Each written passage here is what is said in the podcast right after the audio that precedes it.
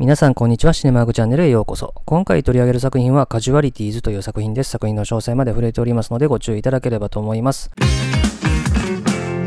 それではですね、このカジュアリティーズという作品の基本情報から紹介しておきますと、この映画は1989年のアメリカ映画で上映時間113分ですね。ちなみに現代はカジュアリティーズ・オブ・ウォーとなってまして、このカジュアリティーズってのが戦死者とかね、そういう意味がありますんでね、まあ戦争でのまあ被災者というかね、まあ被害者とか、まあそういった意味合いになりますよね。で、この映画はですね、一応元ネタがありましてですね、1966年にですね、実際にベトナム戦争に従軍していたアメリカ軍兵士がですね、ベトナム人の女性を誘拐してレイプしてですね、殺害したという事件があったんですよね。まあそれがですね、1969年に新聞に寄稿されて、それがようやく映画化されたという作品なんですね。まあなので、まあそのベトナム戦争の1966年当時のことを描いている作品と。とで、まあこのですね、レイプをするですね、男が率いるですね、正体がですね、まあとある村を訪れて、二人のベトナム人女性を誘拐をしてですね、で、エリクソンというですね、主人公の男がですね、お前もレイプしろよというふうに強要されるんですが、断ると。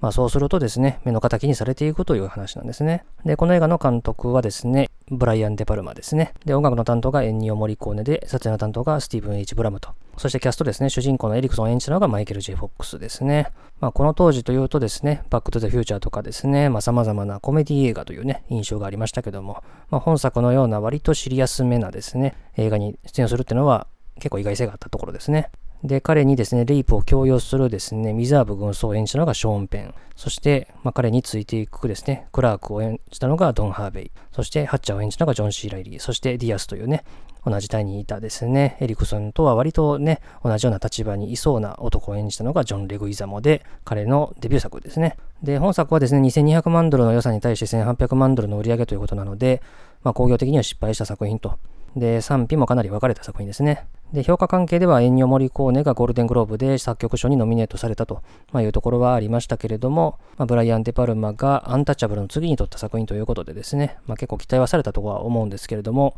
工業的にはいまいちと。で、賛否も分かれたという作品ですね。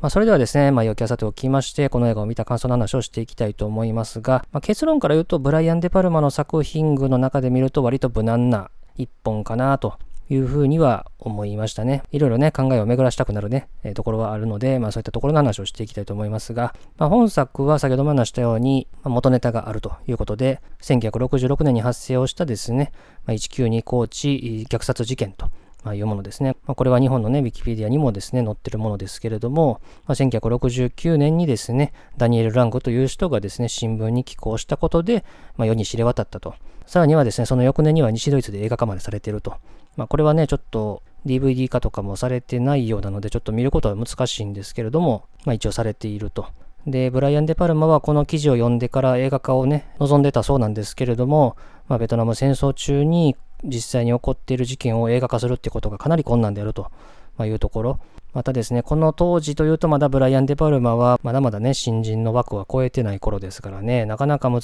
しいだろうと。で、1980年代に入ってくるとですね、ようやくベトナム戦争を題材にした映画っていうのがですね、割と評価されたりヒットしたりというのがですね、ありまして、例えばね、86年のプラトンアカデミー賞も取りましたし、87年のフルメタルジャケットなんかもね、大きなヒット、話題を読んだ作品でしたしね、まあそういった成功も受けて、そしてさらに87年のアンタッチャブルというね、ブライアン・デ・パルマの、ま、代表作になりましたけども、まあ、この映画のヒットも受けて、ようやくですね、この事件についての映画化ができるようになったというふうにですね、言われてるんですね。まあ、なので、割ともう知れ渡ってからしばらくしてからの映画化という感じですね。で、さらには、ま、ベトナム戦争が割と題材になっている映画がヒットしているという状況下で作られたというところですね。で、ただですね、ベトナム戦争でどんだけ悲惨な行為があったのか、どんだけ残虐な行為があったのかっていうのはですね、割と知られてたことですし、まあ、当時も報道もされてたし、なんといってもね、テレビで生中継のされた戦争というと、このベトナム戦争が初めてでしたからね。まあその中でですね、割とこんなこと映していいんかってものが結構映ったりとかするぐらいですね、まあベトナム戦争でとんでもないもんだなというところが、まあ特にね、世界中の人に、まあ中でもアメリカの人にも知れ渡ったと。だからまあアメリカに帰ってきた、ベトナム機関兵は厳しい目を向けられたわけですね。お前ら戦争中にどんだけひどいことしてたんだっていうですね。まあそういったところがあって、割とね、あの、乱暴なんかにもですね、描かれるようにですね、まあ世の中からは冷たい目で見られてたようなところもあったわけですよね。で、まあそういった事情はですね、ありつつですね、やっぱり映画界としてはそれを映画化するというところはね、まあ、70年代から一応あったっちゃったんですけどね、まあ、ここまでがっつりっていうと80年代入ってからですね。で、さらには、まあ、80年代の後半に入ってからのベトナム戦争映画でですね、割とみんなが、まあ、ベトナム戦争ってこんな感じかっていうのをですね、映画の中で見慣れたっていうところもあるのかなというふうには思うので、まあ、そういった観点で見ると割と本作も、まあ、ブライアン・デ・パルムお得意のスローモーションでですね、ベトナム人女性がですね、虐殺されるシーンっていうのはですね、描かれていたとしても、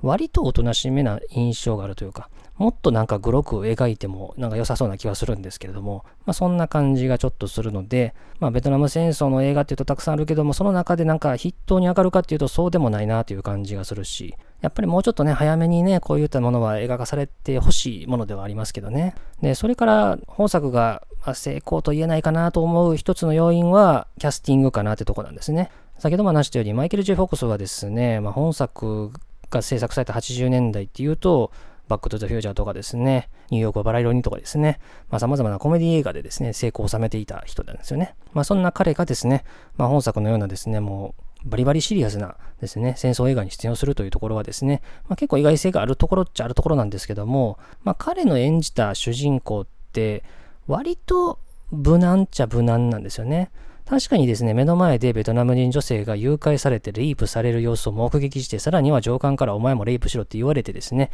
いや、それは無理ですって断るとですね、まあ、彼らとですね、敵対することになって、最終的には殺されそうになるってところがあるわけですけれどもね、まあ、とんでもないわけですよね。ただ、彼の演じた役割って割と普通っちゃ普通というか、そしてですね、実際にじゃあ、バックトゥフューチャーとかと見比べてみると、案外そんな変わらないんですよね。バックトゥフューチャーとかもですね、基本的には主人公ってのは割と正しい人間というかね、やっぱ毒みたいな人がいるからこそ、まあ彼のようなですね、割とまともっぽい感じがですね、まあ生きてくるわけですよね。まあその点から見ると、まあそのジャンルこそ変わっていてもですね、演じてる役割でそんな変わってないんかなっていう気がするんですよね。だからなんかこの映画もですね、マイケル・ジェイ・フォックスがこんな映画出てるんかって思ってもですね、なんかそんなに意外性がないっていうかね。まあただですね、まあそんなに、じゃあ演技が悪いかっていうとそんなわけではなくですね、まあコメディ演技ばっかり見ていた人からすれば、新鮮には映ったかなと思うんですよね。で、さらにはですね、ベトナムに女性を誘拐してレイプする上官を演じたのがショーン・ベンで、まあ彼の右腕的ポジションにいるのがですね、ドン・ファーベイが演じたキャラクターですけども、まあ彼らはですね、言っちゃ悪いんですけども、そんなことしそうな雰囲気を持ったですね、俳優というかね、まあそういうようなですね、キャスティングかなと思うんですよね。なんか戦場でもういかにも悪そうなやつがいかにも悪いことしてるみたいな感じというかね。だからまあこのすでにベトナム戦争で、まあ、こんだけ悪事が行われてましたよっっていうのが知られてるんだったらですね、悪そうな奴が悪いことするんじゃなくて、悪そうなイメージの全くないマイケル・ジェイ・フォックスこそが、ショーン・ペンとかドン・ハーベイが演じたようなですね、まあ、レイプして、さらにはですね、年下の奴らにですね、お前もレイプしろっていうふうに強要するようなですね、やばい男を演じた方が、よっぽどインパクトがあったかなというふうには思うんですね。まあ、もちろん、この役割をマイケル・ジェイ・フォックスがですね、OK したとは思えないし、仮に OK したとして、まあ、その、想像を上回るような演技が期待できたかっていうとなかなかそうは思わないんですけども、まあ、ここにはちょっとねもう少し意外性のあるキャスティングとかをした方がインパクト残ったんじゃないかなというふうには思いましたね。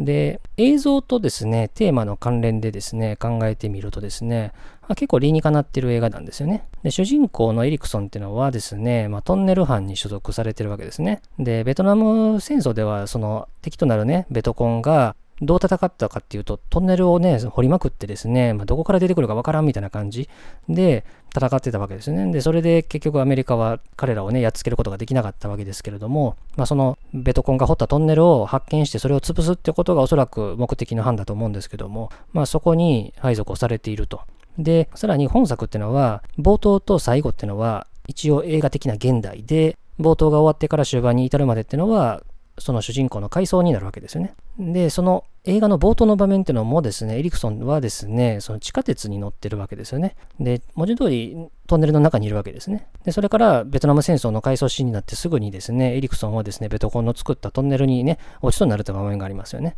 だから、そのトンネルという中にいるというところがですね、うまくリンクしてるわけですよね。で、そんなエリクセンを助けてくれるのが、上官であり、後に対立することになる、レイブを強要してくるですね、ミザーブ軍曹なわけですよね。まあ、同胞を助けるのは当然なわけですね。ベトナム戦争っていうのは、もう同胞のね、命は絶対に守ると。で、仮に死んだとしても絶対に死体を祖国に持って帰るってことをしたわけですね。だからこそ、あの、ブービートラップっていうのがですねですね、倒れてるアメリカ兵に仕掛けられてですね、助けに行ったアメリカ兵がね、また道連れ食らうということがあったわけですけれども、まあ、同胞を助けたからこそ、同胞にチクられちゃうっていうことになるわけですよね。まあ、ある意味、因果応報というかね、そんな感じもするわけですけども、で、上官のミザーブ軍曹っていうのは、街に出て女を買おうとするわけですけれども、いや、絶対出ちゃいけないというふうに言われてですね、まあ、それに腹を立ててですね、まあ、勝手に作戦変更してですね、早めにですね、ちょっと出てですね、で立ち寄った村でですね、ベトナム人女性2人をね、誘拐すると、そしてレイプすると。で、まあ、これはね、当初エリクソンは冗談だろうと思ったけど、本当だったわけですよね。まあ、これは、その、当時のアメリカ人視点っていうのもあったと思うんですよね。まあ、いくらなんかひどいことが行われてるとはいえですね、いや、さすがにそんなことないだろうみたいな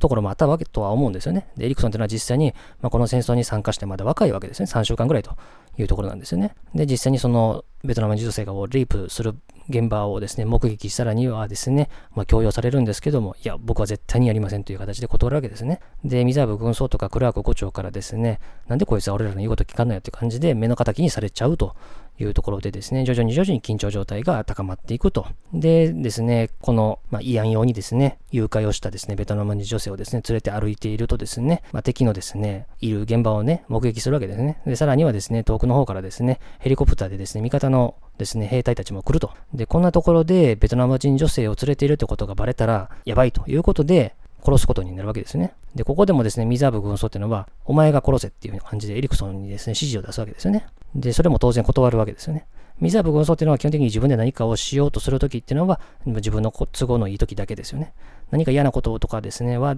極力周りにさせる。あるいは、レイプもですね、全員がするからこそなんかその連帯感というかね、まあそういうことをですね、まあ植え付けたかったんだろうと思いますけれどもね。で、結局そこでですね、エリクソンはですね、まあ銃を撃って、まあ敵がですね、自分たちを狙ってるんじゃないかって思わせることに成功してですね、まあそんなベトナム人女性のことを構ってられる状況じゃなくなるというところでですね、まあついにミザブ軍曹らですね、他の連中含めてですね、エリクソン以外の4人が、この連れてきたベトナム人女性をですね、まあ、銃でもう撃ちまくって殺しちゃうというところですよね。誘拐、強姦、殺人というですね、もうとんでもないことすると。で、こんな状況に怒ったリクソンがですね、アメリカ陸軍のキャンプに戻ってですね、まあ、上官にですね、いや、こんなことがあったんですっていうふうに言うんですけども、なかなか聞き入れてもらえないと。まあ、そしてついにクラーク5長からですね、まあ、口封じのために殺されかけてしまうと。で、それに怒ったですね、エリクソンがですね、クラーク5長のとこに行ってね、そんなことしても意味ないぞと。どうせ周りの奴ら何も聞いてくれないからな、みたいな感じで言うわけですね。で、その後ですね、どうなるかというと、酒場でですね、焼け酒してるところにですね、たまたま隣に座った従軍牧師のですね、男がですね、やってきてですね、なんか悩み事でもあるんかいみたいな感じで聞くとですね、このエリクソンがですね、経験したこの事件をですね、話すわけですね。まあ、そうすると調査が開始されて軍法会議が開かれて事件に関与した4人はあっさり懲役刑を言い渡されることになるという展開なんですよね。で、エリクソンは、まあ、さっきも言ったようにアメリカ兵が、まあ、こんなことやってますよみたいなことをですね、まあ、おそらくニュースで見聞きしてたとは思うんですけどもまさかここまでひどいとは思ってなかったという感じですよね。で、さらにはですね、割とベトナムにやってきた理由としては、世界秩序を守るためなんだということをですね、えー、言ってるので、割と本気で世界を良くしようと思ってるような純粋な人間っていう感じですよね。で、そんな中で女性の誘拐、交換、殺人が目の前で発生したことに憤慨して、まあ、エリクソンがたとえ陸軍内で訴えたとしても、周囲に聞き入れて、もらえない状況こそ、先ほども話した、まあ、トンネルの中にいるような、全然日の当たらない状況というところを表してるんだろうなというふうには思いますね。ただ、この辺りでちょっと物足らんなって思うのは、エリクソンがこの従軍牧師に話してから、あるいは話す前までのですね、まあ、上官らに訴える場面もですけれども、なんかそんなにむずがゆさを感じないっていうか、もう上官にね、こんなことがあったんで何とかしてくださいよって言ってもですね、全然自分の主張が聞き入れてもらえないわけですよね。まあまあ、国が動いちゃうと国際問題に発展しかねないからねって言われて、まあじゃあ君はね、あの、その男たちがいない他の隊にね、配置換えをしようというふうな感じで言われるっていう場面がね、2回続くわけですけれども、確かにどうしようもない状況下にはいてもですね、なんか絶望的っていうふうにはちょっと思えないっていうかね、追い詰められた感っていうのがあんまないし、さらには従軍牧師に話したからといってですね、ここまであっさり動くかっていうとこですね。なんかこの辺りのところってのは、なんか事務的に描いたようにすら見えちゃうんですね。で、確かにですね、ブライアン・デ・パルマ監督ってのは、かつて徴兵の忌避をしていたような人なんですよね。ベトナム戦争には行きたくないとしてですね。まあそういうような人なんで、反省映画っていうのはたくさん作ってる人ですから、まあこういうような題材を選ぶっていうのもわかるんですけども、まあ、なんかすごくあっさりしてるなっていう感じで、やっぱ一番力を入れたのは、スローモーションでベトナム人女性が撃たれてね、あの橋から落ちるところがね、やっぱ一番インパクトはあるっちゃあるんですけど、まあ、一個の展開がね、めちゃくちゃあっさりしててですね、まあ、ここまであっさり軍法会議で懲役刑まで行っちゃうと、まあ、最終的にその後、悪夢から目覚めたかのようにですね、パッと起きて、冒頭のね、電車の中にいる場面に戻ってくるわけですけれども、まるで彼らが捕まってからの展開っていうのは夢だったんじゃないかっていうふうに思えてくるわけですね。こんなうまくいくわけないやんけっていう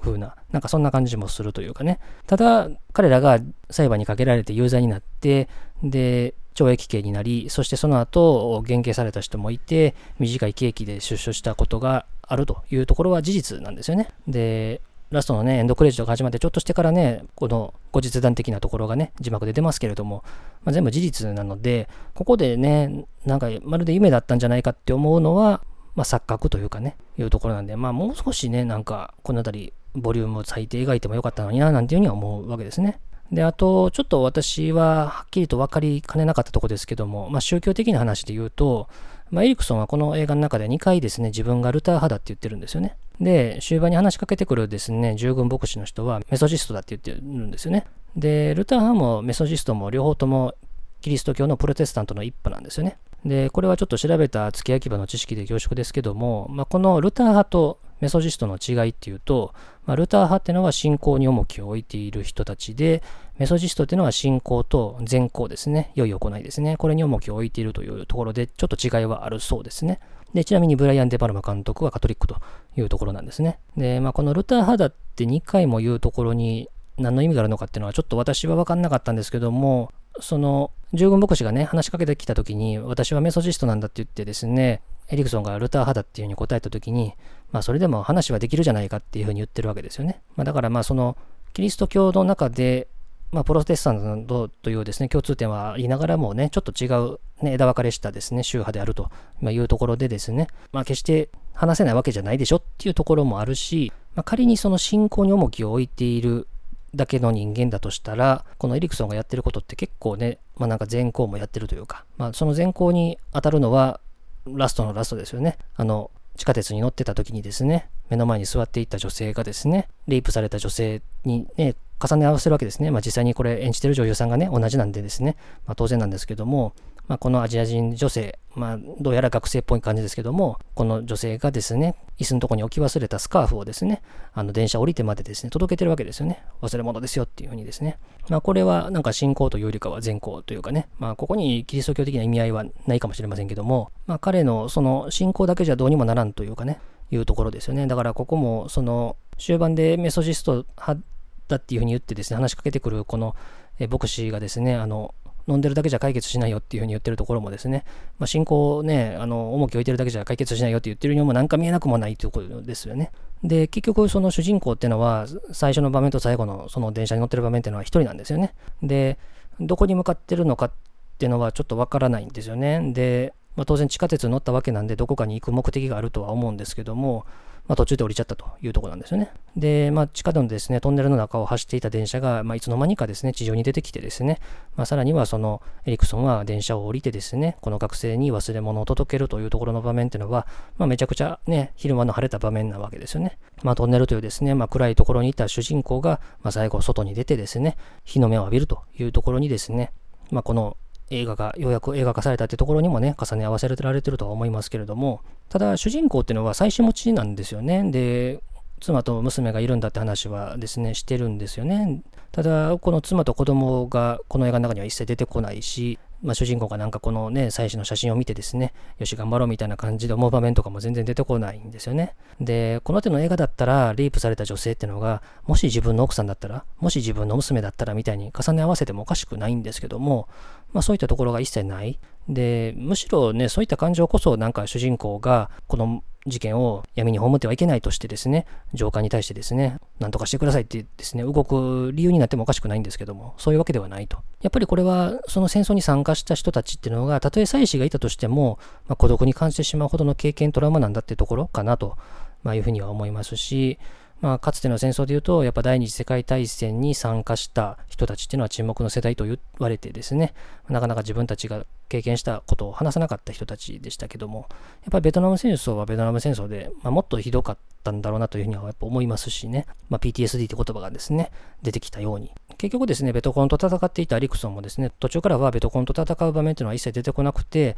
同じアメリカ人と相対してるというか敵対してるというかね、上官に話をですね、しに行ったりとか、あるいは自分と同じ隊にいたですね、奴らと敵対したりしてるというところですよね。で、結局その敵が中にいるみたいなね、そういう話にもなってるし、あとやっぱ戦争とレイプっていうのは切っても切れない関係にもあって、まあそれこそこのベトナム戦争も、まあ例えば韓国軍はですね、多くの兵士をね、派遣をしたわけですけども、そこでね、韓国兵士だってレイプをしていたっていうね、事件はね、知られていますし、で、さらにはですね、ブライアン・デ・パルマ監督は後にですね、リダクテッド、真実の価値というね、2007年の映画でもですね、イラク戦争中にアメリカ兵が少女をレイプした事件の話を取り上げてるので、まあこういった観点から、その、徴兵忌避をした反戦の立場にいるブライアン・デ・パルマっていう人のこの立場も見えてくるかなというふうには思いますし、まあだからこそ制作された意義っていうのはあるとは思うんですけども、にしてはちょっとキャスティングが無難すぎたかなというところだし、